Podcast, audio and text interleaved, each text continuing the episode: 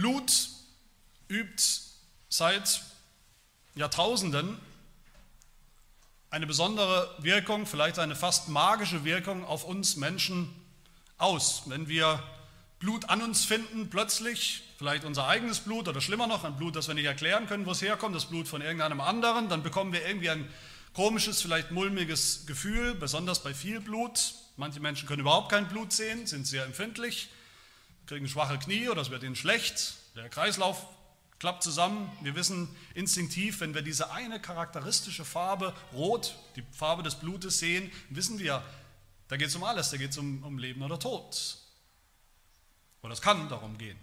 Weil diese Farbe so in uns eingeprägt ist, ist es so, dass man in Filmen, wo es falsches Blut, Kunstblut gibt, das hat eine ganz andere Farbe, die nicht diesen Effekt so erzeugt.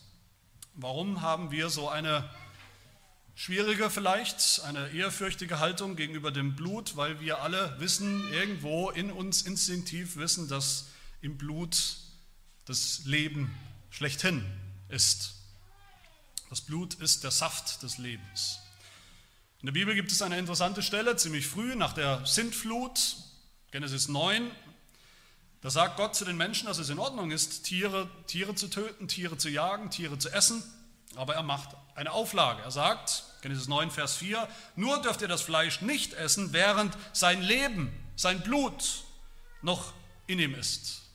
Also Tiere darf man essen, aber Tiere sollen ausbluten, bevor man sie isst. Das ist für mich als Jäger eine gut, eine vertraute, eine, eine logische, äh, verständliche Sache. Gerade als Jäger haben wir eine gesunde Ehrfurcht vor dem Geschöpf, besonders noch solange es warm ist, wie wir sagen, solange sein Blut noch in ihm ist. Aber dann heißt es weiter in Genesis 9, spricht der Herr weiter, euer eigenes Blut will ich fordern von der Hand aller Tiere will ich es fordern und von der Hand des Menschen, von der Hand seines Bruders will ich das Leben des Menschen fordern. Wer Menschenblut vergießt, dessen Blut soll auch durch Menschen vergossen werden, denn im Bild Gottes hat er den Menschen gemacht. Das heißt, Tiere, die Menschen töten, Raubtiere, Menschen, die andere Menschen töten, Mörder, deren Blut soll auch vergossen werden zur Wiedergutmachung, zur Wiederherstellung von Gerechtigkeit.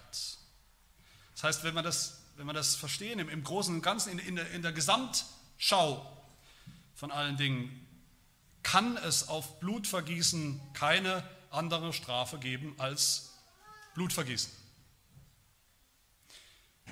Das Blut des Verbrechers, das Blut des Mörders soll auch fließen.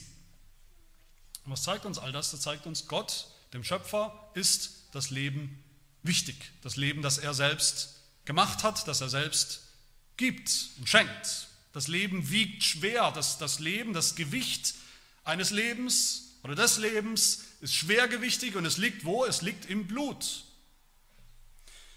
Das ist ein biblisches Prinzip. Blut kann nur durch Blut aufgewogen werden.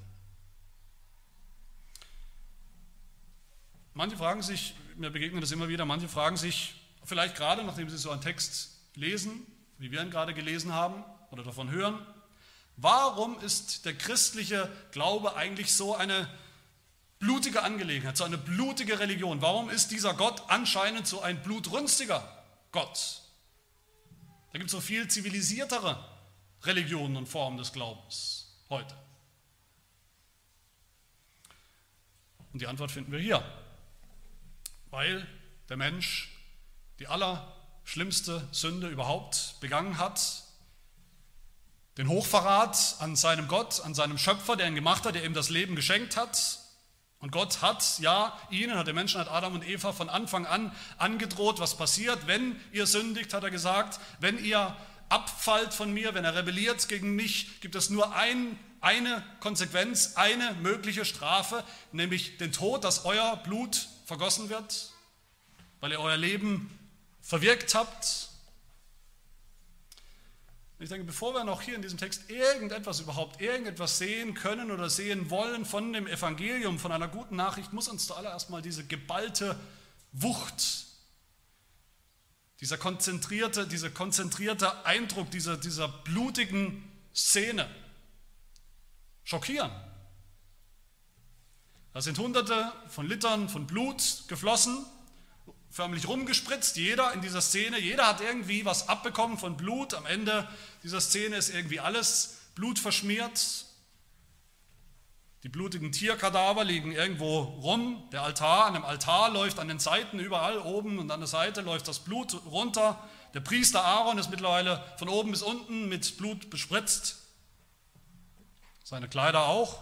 Der ganze Vorhof, wo die Tiere geschlachtet wurden und dann ja, ist, ist auch Blut gebadet und, und aus dem Heiligtum, aus dem Vorhof hinaus führt auch eine blutige Bahn, wo der Rest, die Überreste der Tiere raus befördert wurden, außerhalb des Lagers, wo dann der Rest verbrannt worden ist. Das könnten Szenen sein aus einem Horrorfilm und genau das soll der Effekt sein.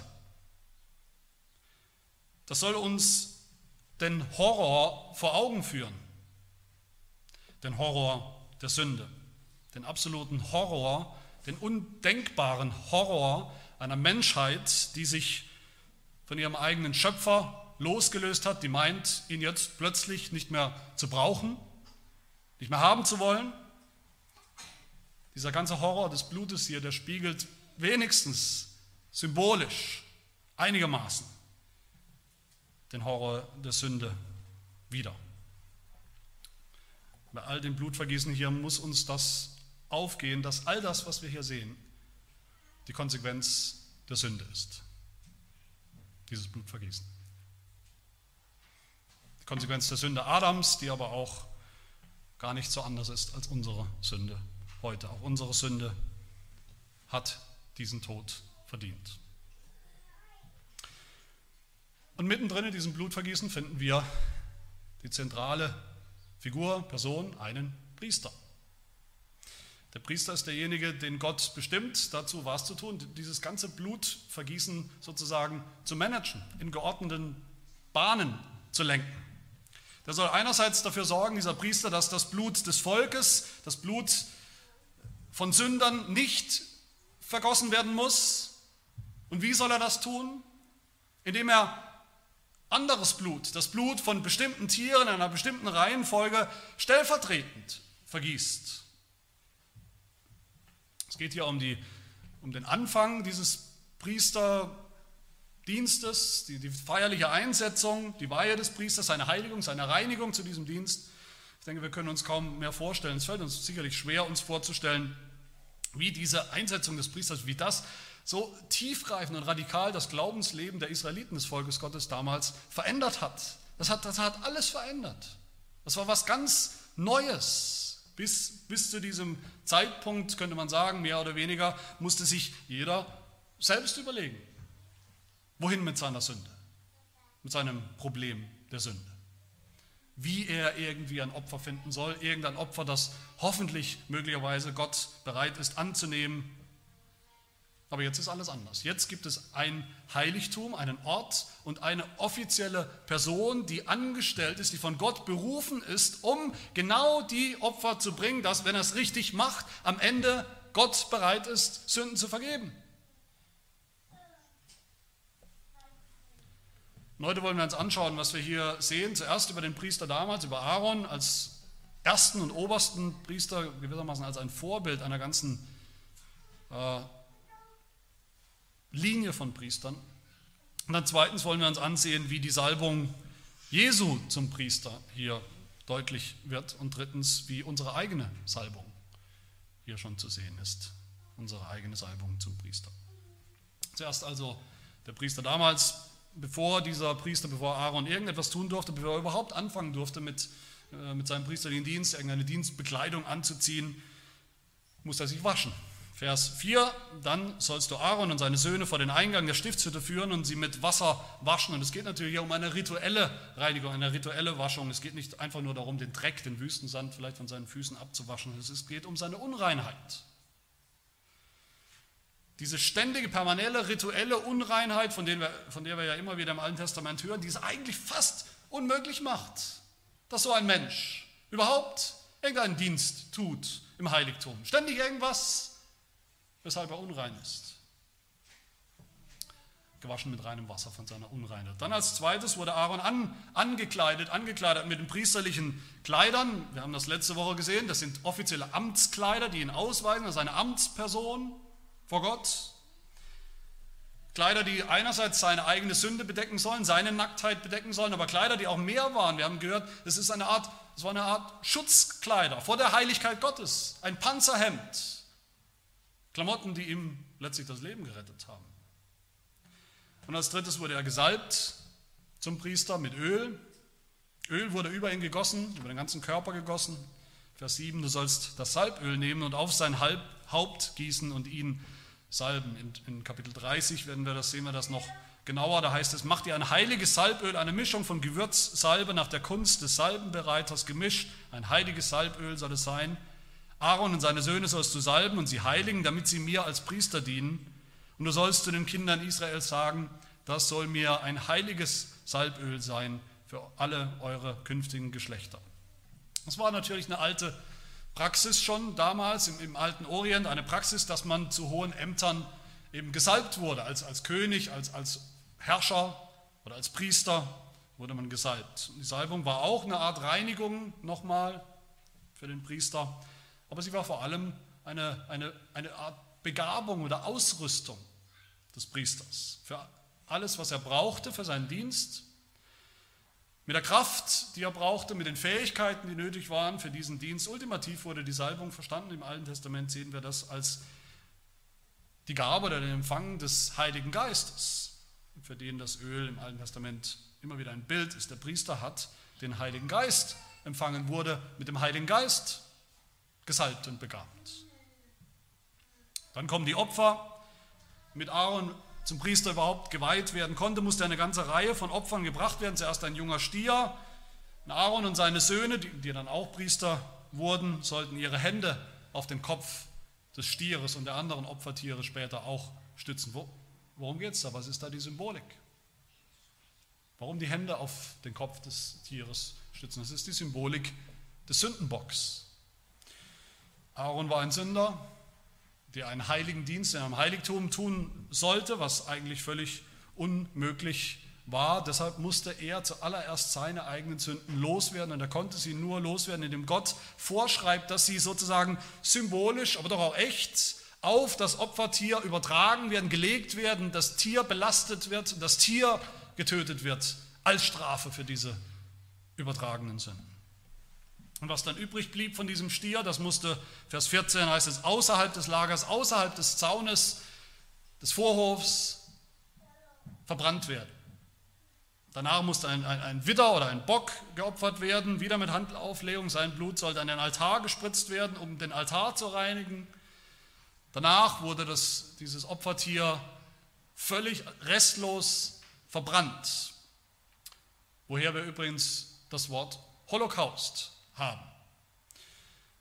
Holocaust ist ein griechisches Wort und bedeutet vollständige Verbrennung.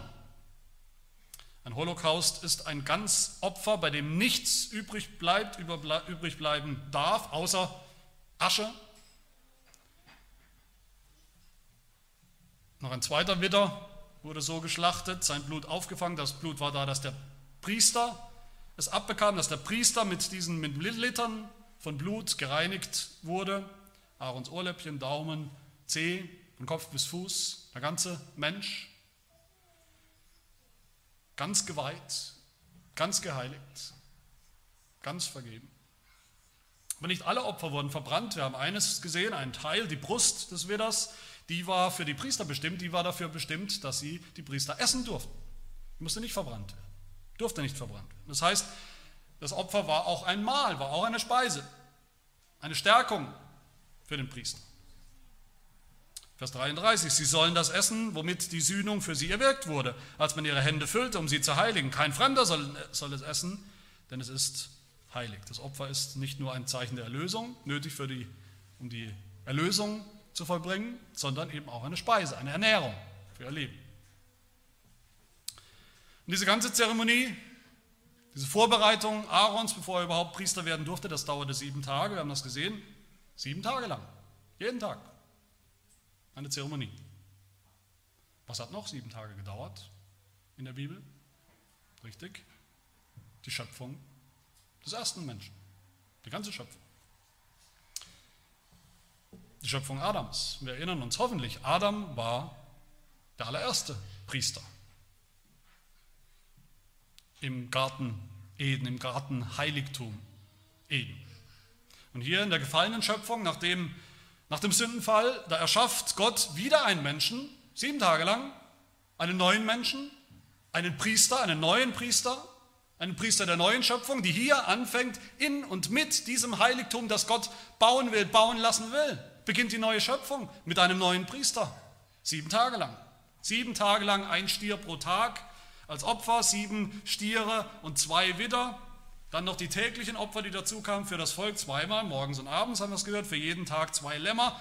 Und all das mit welchem Ziel? Was ist das Ziel? Was ist das Ziel der ganzen Exodus-Geschichte? Was haben wir immer wieder gesehen? Was Gott immer wieder sagt, worauf alles hinläuft? Das ultimative Ziel von dem, was Gott überhaupt vorhat. Mit der Welt, mit seiner Schöpfung.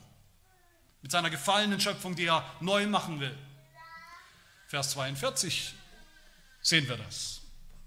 Das soll das beständige Brandopfer sein für eure künftigen Geschlechter vor dem Herrn, vor dem Eingang der Stiftshütte wo ich mit euch zusammenkommen will, um dort zu dir zu reden. Und ich werde dort zusammenkommen mit den Kindern Israels.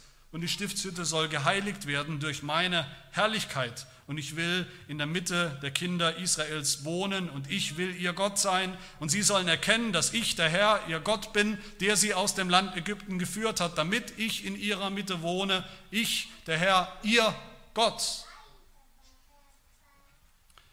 Das war schon immer das Ziel, das war schon immer das Ziel und der einzige Zweck überhaupt von diesem Heiligtum, das Gott baut hier auf der Erde, mitten in der Wüste. Neue Gemeinschaft zwischen Gott und Mensch, zwischen Gott und seinem Volk. Eine, eine Gemeinschaft, die wir aber, wie wir hier sehen, die sehr, sehr kostspielig ist im Vergleich zum, zum Garten Eden, die sehr viele Opfer erfordert. Wenn wir alles zusammenfassen, was wir hier gehört haben, der Priester musste, musste gewaschen werden, gewaschen mit reinem Wasser, er musste bekleidet werden mit den Kleidern der Gerechtigkeit des Priesters, er musste gesalbt werden mit Öl und er wurde bespritzt mit Blut, mit viel Blut zur Vergebung, zu seiner Vergebung, zur Vergebung des Volkes. Soweit, so gut. Nur haben wir jetzt hier ein echtes Problem in der Bibel und in der Geschichte kein kleines Problem. Der Hebräerbrief im Neuen Testament sagt uns etwas Erstaunliches, Schockierendes vielleicht, nachdem wir all das gerade gesehen und gehört haben. Dieses ganze Blutvergießen, diese ganze Opfertiere, diese tausende Liter von Blut haben am Ende rein gar nichts bewirkt. All das, was wir hier haben, sagt der Hebräerbrief, waren in Wirklichkeit Bilder, Schatten, Symbole, Hinweisschilder. Hebräer 10 heißt es, das Gesetz, das Alte Testament hier, das war nur ein Schatten der zukünftigen Dinge und nicht mehr, nur ein Schatten. Ein Schatten tut nichts, kann nichts tun. In Wirklichkeit heißt es da, haben diese Opfer, Hebräer 10 heißt es, nur eins bewirkt. Jedes einzelne Opfer hat immer wieder neu die Erinnerung an die Sünde, an das Problem der Sünde wachgehalten, aber konnte das Problem niemals lösen. Und dann der Schocker in Hebräer 10, Vers 4, wo es heißt, nachdem wir all das gesehen haben, denn unmöglich kann das Blut von Stieren und Böcken Sünden hinwegnehmen. Das geht gar nicht. Das ging noch nie. Das ganze Opfersystem, das hier ja erst beginnt, das Gott hier aufrichten lässt, war eigentlich von vornherein eine Pleite. Hat nicht funktioniert. Beziehungsweise nur dann, wenn auch das allerletzte Puzzlestück eingefügt wird. Und was ist dieses Puzzlestück? Es ist die Person unseres Herrn Jesus Christus. Das ist mein zweiter Punkt, die Salbung Jesu. Wer ist denn eigentlich überhaupt Jesus Christus? Das ist eine Frage, man kann es drehen und wenden, wie man will. Man kann diese Frage ignorieren, was viele tun. Es bleibt aber dabei, diese Frage, wer ist Jesus Christus, das ist und bleibt die entscheidende Frage, nicht nur unseres Lebens, das er auch, das bleibt, ist und bleibt die entscheidende Frage für die Menschheit. Aber was ist die wichtigste Antwort, die, die die Bibel uns gibt auf diese Frage? Wer ist Jesus Christus? Die wichtigste Antwort. Und dafür brauchen wir nicht mal in die Bibel zu schauen. Wir brauchen uns nur den Namen Jesu vor Augen zu halten. Wie heißt er? Er heißt Jesus, er hieß Jesus mit seinem, heute würde man vielleicht sagen, seinem bürgerlichen Namen, aber von Anfang an hatte er einen viel wichtigeren Beinamen, nämlich Christus. Genauer heißt er der Christus. Schon von Anfang an in seinem Stammbaum im Neuen Testament, ganz am Anfang, lesen wir Matthäus 1, Jakob zeugte den Josef, den Mann der Maria, von welcher Jesus geboren ist, der Christus genannt wird. Und was bedeutet das, dieses griechische Wort? Es ist eine Übersetzung des Wortes Messias und es bedeutet der Gesalbte. Meine Lieben, wenn das keine Steilvorlage ist für uns zu verstehen, worum, um wen es eigentlich geht, hier in Exodus Kapitel 29, um wen es ganz allein geht, dann weiß ich auch nicht. Aber was wir hier sehen in diesen Versen, das spricht laut, das ruft, das schreit alles laut den Namen Christus. Alles deutet hin auf ihn, alles in Schatten, Vorbilder für Christus. Er ist der Priester, auf den diese lange Ordnung, diese ewige Ordnung, wie es heißt, von Priestern, die hier etabliert wird, hinweist und, und, und hindrängt. Und in ihm kommt sie zu seinem Ziel, zu ihrem Ziel. Er ist der Priester, der vor Gottes Angesicht treten sollte. Er ist der Priester, der nicht das Problem, dass die Last der eigenen Sünde hatte. Ein sündloser Priester. Deshalb sagt der Hebräerbrief, Jesus war und Jesus ist ein hoher Priester in Ewigkeit. Er kam als ein hoher Priester der zukünftigen Heilsgüter, nicht der Bilder, der Schatten, sondern der Wirklichkeit. Auch Jesus wurde zuerst gewaschen, bevor er seinen Dienst als Priester antreten konnte, im Wasser des Jordans. In seiner Taufe, die auch eine rituelle Reinigung war, nicht weil er Sünde hatte, nicht für seine eigene Sünde, sondern um ihn als rein zu erklären vor Gott, um ihn solidarisch zu machen mit all denen, die nicht rein sind, mit Sündern.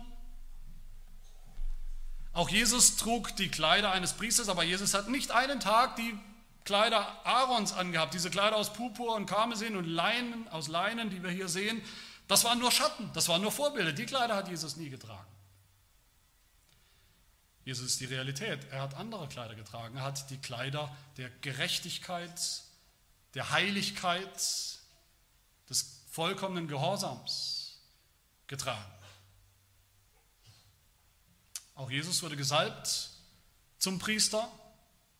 Wo? Die Bibel sagt das doch nicht, oder? Die Bibel sagt nicht irgendwo, dass Jesus tatsächlich so mit, mit Salböl über seinen Kopf gesalbt wurde. Wo wurde Jesus gesalbt? Auch bei seiner Taufe, seine Taufe am Jordan. Am Anfang seines Auftretens, am Anfang seines Dienstes, das war auch seine Salbung zum Dienst. Wo sehen wir das? In dem Moment, wo Jesus getauft wurde, mit Wasser gewaschen wurde, lesen wir im Lukas-Evangelium, was passiert ist. Da tat sich der Himmel auf und der Heilige Geist stieg in leiblicher Gestalt wie eine Taube auf ihn herab. Eine Stimme ertönte aus dem Himmel, die sprach, du bist mein geliebter Sohn, an dir habe ich wohlgefallen. Jesus wurde nicht gesalbt mit Öl, mit einem Bild, Jesus wurde gesalbt mit der Realität, mit dem Heiligen Geist, der ihn begleitet hat ab diesem Zeitpunkt, der ihn gestärkt hat, der ihn begabt hat, der ihm alles gegeben hat und bei ihm war, ihn unterstützt und getragen hat, bis zu seinem Tod und der Auferstehung. Jesus selbst hat sich als der Gesalbte, der Gesalbte des Herrn verstanden, wenn er sagt in Lukas 4, der Geist des Herrn ist auf mir, weil er mich gesalbt hat, den Armen frohe Botschaft zu verkünden. Er hat mich gesandt, zu heilen, die zerbrochenen Herzens sind, Gefangenen Befreiung zu verkünden und den Blinden, dass sie wieder sehend werden, Zerschlagene in Freiheit zu setzen. Dazu hat Gott mich gesalbt. Später in der Apostelgeschichte erklärt uns Petrus, was da passiert ist, was bei der Taufe Jesu passiert ist. Apostelgeschichte 10 er sagt, ihr habt gehört von, von der Taufe Jesu, wie Gott Jesus von Nazareth mit heiligem Geist und Kraft gesalbt hat und wie dieser dann umherzog und Gutes tat und alle heilte, die vom Teufel überwältigt waren, denn Gott war mit ihm durch diese Salbung. Die wahre Salbung, die wahre Salbung des wahren Priesters. Und zu guter Letzt, was wäre Jesus als Priester, als gesalbter Priester ohne Opfer? Da wäre er gar nichts. Wäre er kein Priester. Die Bibel ist voll von der Sprache des Opfers, auch im Neuen Testament, überall. Es gibt keinen Zweifel, das Allerwichtigste, was Jesus überhaupt getan hat, war sein Leben hinzugeben als Opfer für Sünde. Nicht ein Opfer von Tieren, das in Wirklichkeit nicht retten und erlösen kann, sondern das Opfer seines eigenen Leibes, seines eigenen Lebens. Was ist das einzig wirksame Opfer für Sünder, für Menschen, die ihr Leben verwirkt haben vor Gott? Das einzig wirksame Opfer? Ein anderer Mensch. Ein vollkommener Mensch. Das Blut eines sündlosen Menschen. Der Hebräerbrief, den ich schon zitiert habe, der macht noch eine schockierende Aussage, nämlich die Aussage, dass Gott eigentlich überhaupt keine Tieropfer mag. Er kann sie eigentlich nicht ausstehen. Hebräer 10, Vers 6. An Brandopfern und Sündopfern hast du keinen Wohlgefallen. Da sprach ich, Jesus, siehe, ich komme, in der Buchrolle steht von mir geschrieben, um deinen Willen, o oh Gott, zu tun. Und was war dieser Wille? Aufgrund dieses Willens sind wir geheiligt durch die Opferung des Leibes Jesu Christi. Und zwar ein für alle Mal. Da sehen wir es in einem Satz. All diese Hunderte oder Tausende von, von Tieren, die geopfert wurden im Alten Testament, hatten, waren nur Schatten, waren nur Vorbilder, nur Hinweise auf Jesus Christus. Jesus, sein Leib, sein menschliches Opfer. Das ist die Realität, um, um die es geht. Das ist das Opfer, um das es geht und das wir brauchen. Und so wird Jesus immer beschrieben im Neuen Testament als ein Opferlamm. So hat es Johannes, der Täufer, gesagt, als er ihn gesehen hat, siehe das Lamm Gottes, das die Sünden der Welt hinwegnimmt. So sagt es auch die Offenbarung am Ende der Bibel. Würdig ist das Lamm, das geschlachtet worden ist, zu empfangen Kraft und Reichtum und Weisheit und Stärke und Ehre und Ruhm und Lob. Im Lamm ist alles in Erfüllung gegangen. Jesus war das Lamm, das seinen Mund nicht aufgetan hat, als er sogar zur Schlachtbank geführt wurde, der Schlachtbank, den Altar des Kreuzes.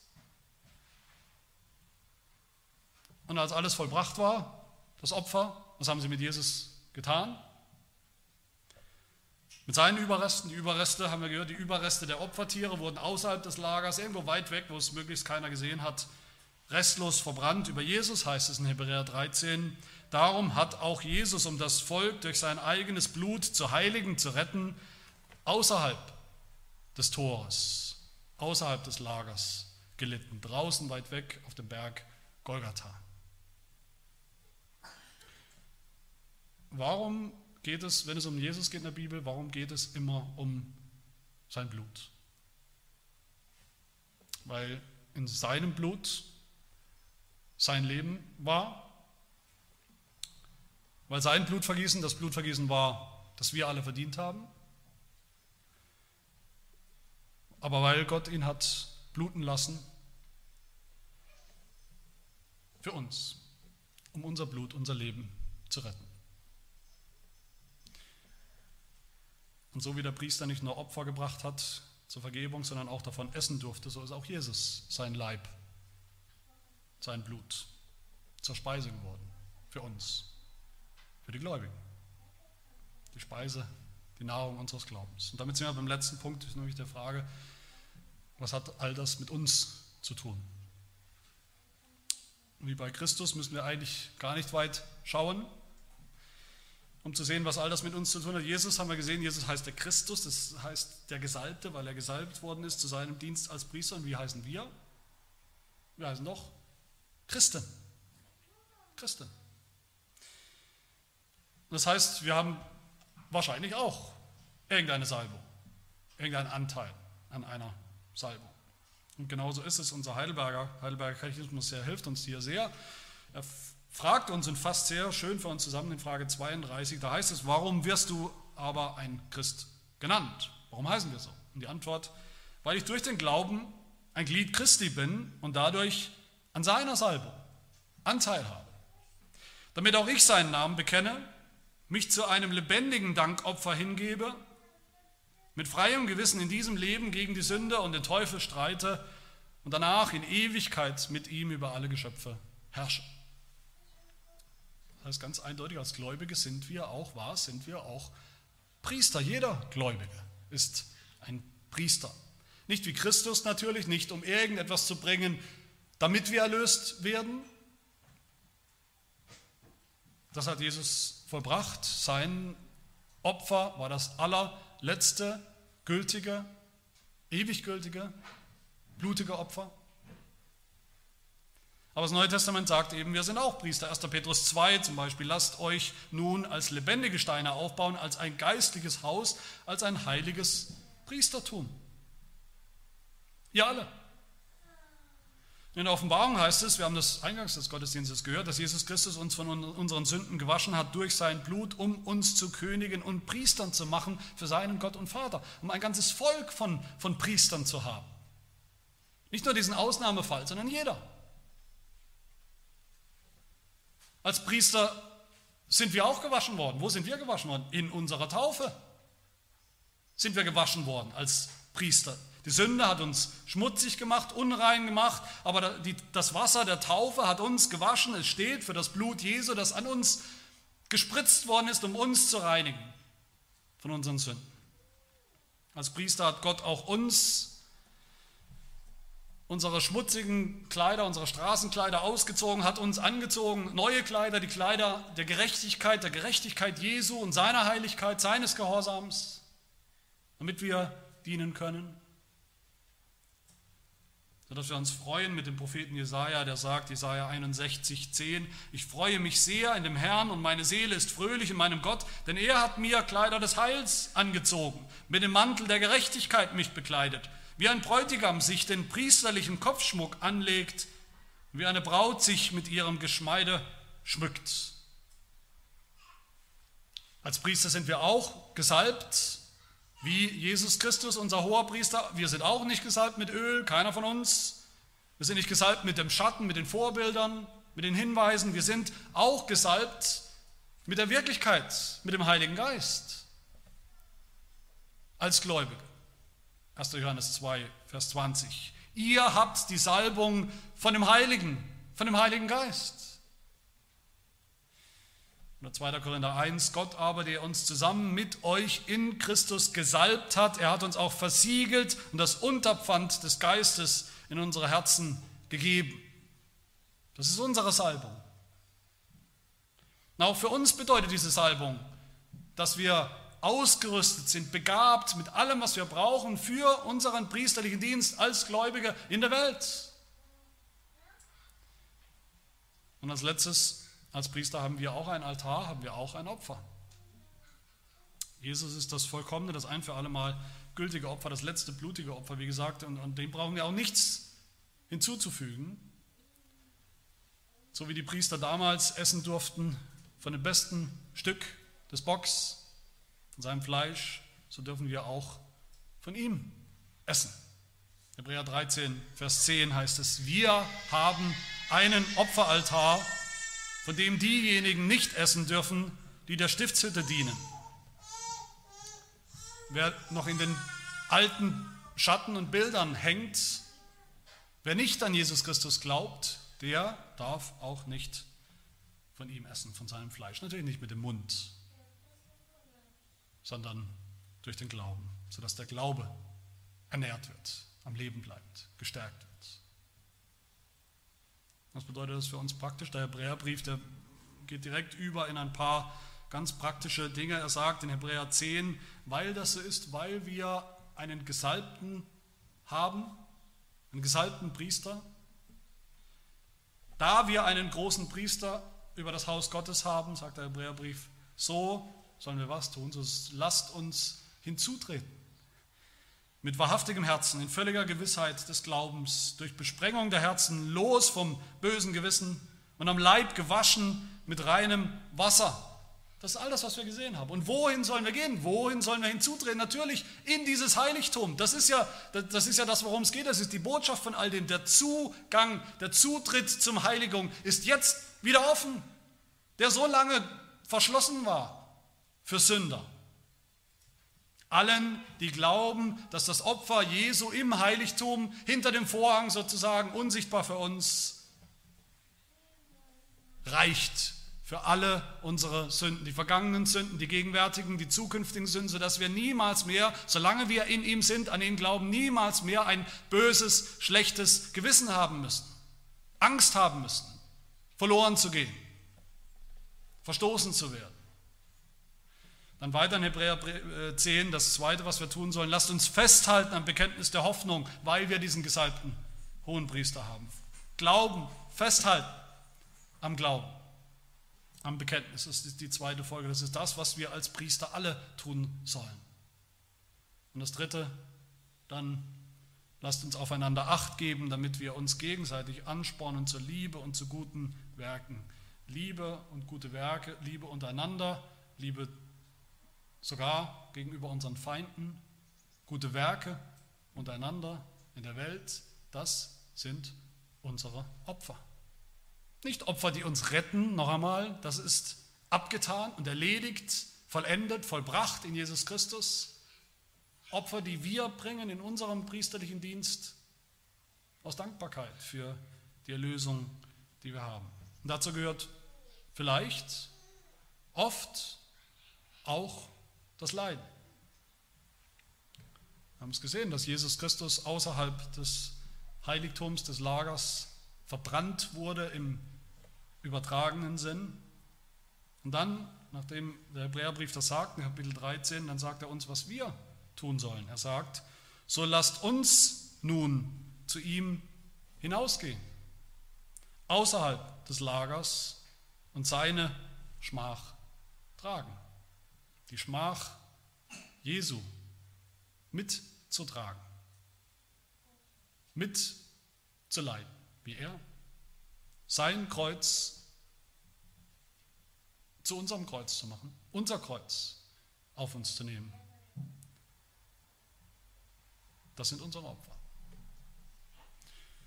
Und das vierte und letzte aus Hebräer 10, es geht dann weiter, lasst uns unsere eigenen Versammlungen nicht verlassen, wie es einige zu tun pflegen, sondern einander ermahnen und das umso mehr, als ihr den Tag herannahen seht. Wie perfide, wie ironisch, wie tragisch wäre es, wenn all das stimmt, dass die, die, die, der Vorhang, die, die Tore zum Heiligtum uns weit aufgestoßen worden sind und wir kommen nicht.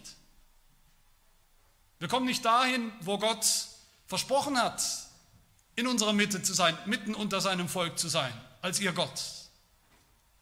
Wo er versprochen hat, uns zu begegnen, wo er versprochen hat, zu wohnen, uns, uns zu treffen. Nämlich im Gottesdienst, nicht in bestimmten Gebäuden, aber da, wo sein Wort verkündigt wird, im Evangelium, wo die Sakramente praktiziert werden, wo wir sein Wort hören, wo wir mit reinem Wasser gewaschen werden, wo wir äh, an seinem Opfer, sein Opfer zur Speise bekommen und zur Vergebung unserer Sünden, wo wir all das angeboten bekommen. Und wir kommen nicht oder wir kommen sporadisch oder wir kommen nicht leidenschaftlich und wir kommen nicht von ganzem Herzen. Wir kommen nicht so, dass wir vorbereitet sind und alles davon mit nach Hause nehmen, was er uns schenken will. Meine Lieben, es geht auch um unser Blut in dieser blutigen Geschichte. Gott will unser Blut in seiner absoluten Gerechtigkeit, in seiner makellosen Heiligkeit will Gott jeden letzten Tropfen unseres Blutes, in dem unser Leben ist. Ein Leben, das wir verwirkt haben als Sünder. Aber hier sehen wir in seiner unfassbaren Barmherzigkeit, hat Gott angenommen, bestimmt sogar, dass das Blut eines anderen nicht von Böcken und Stieren, sondern von einem Menschen, von seinem Sohn, geflossen ist, bis zum letzten Tropfen. Und zwar für uns, sodass jetzt kein Blutvergießen mehr nötig ist. Kein Tropfen mehr. Sondern wir dienen können. Alle priesterlich dienen können, einander priesterlich dienen können, die wir den anderen höher achten als uns selbst, indem wir bereit sind, Opfer, unsere Opfer zu bringen, die so viel kleiner sind als das Opfer, das Jesus Christus gebracht hat. Bereit sind auch als Priester zu dienen in der Welt und natürlich auch in der Gemeinde, in, in, in voller Gewissheit und Zuversicht und Freude. Amen. Wir wollen beten. Herr unser Gott, unser Vater, wir danken dir, dass du uns im Blut zeigst, wie wichtig wir sind, deine Geschöpfe, deine Ebenbilder, die du sogar rächen willst durch Blut, die du aber auch strafen willst, strafen musst durch Blut, wenn sie von dir abfallen, in den Unglauben, in die Rebellion. Umso mehr danken wir dir für das Evangelium, dass dein Sohn Jesus Christus gekommen ist als makelloser hoher Priester als Priester unseres Heils mit keiner anderen Absicht als sein eigenes Blut für uns zu vergießen und uns dann auch, nachdem er uns gerettet hat, jeden Tag Anteil zu geben an seinem Leib und Blut als Speise, als Nahrung unseres Glaubens. Schenke, Herr, gib uns die Kraft, dass wir jetzt auch alle unsere Berufung, unsere Salbung zum Priester ernst nehmen in dieser Welt, in der Gemeinde in Familien, dass wir diese Berufung ausfüllen aus Freude, aus Dankbarkeit für alles, was wir haben in unserem großen hohen Priester Jesus Christus. Das bitten wir in seinem Namen. Amen.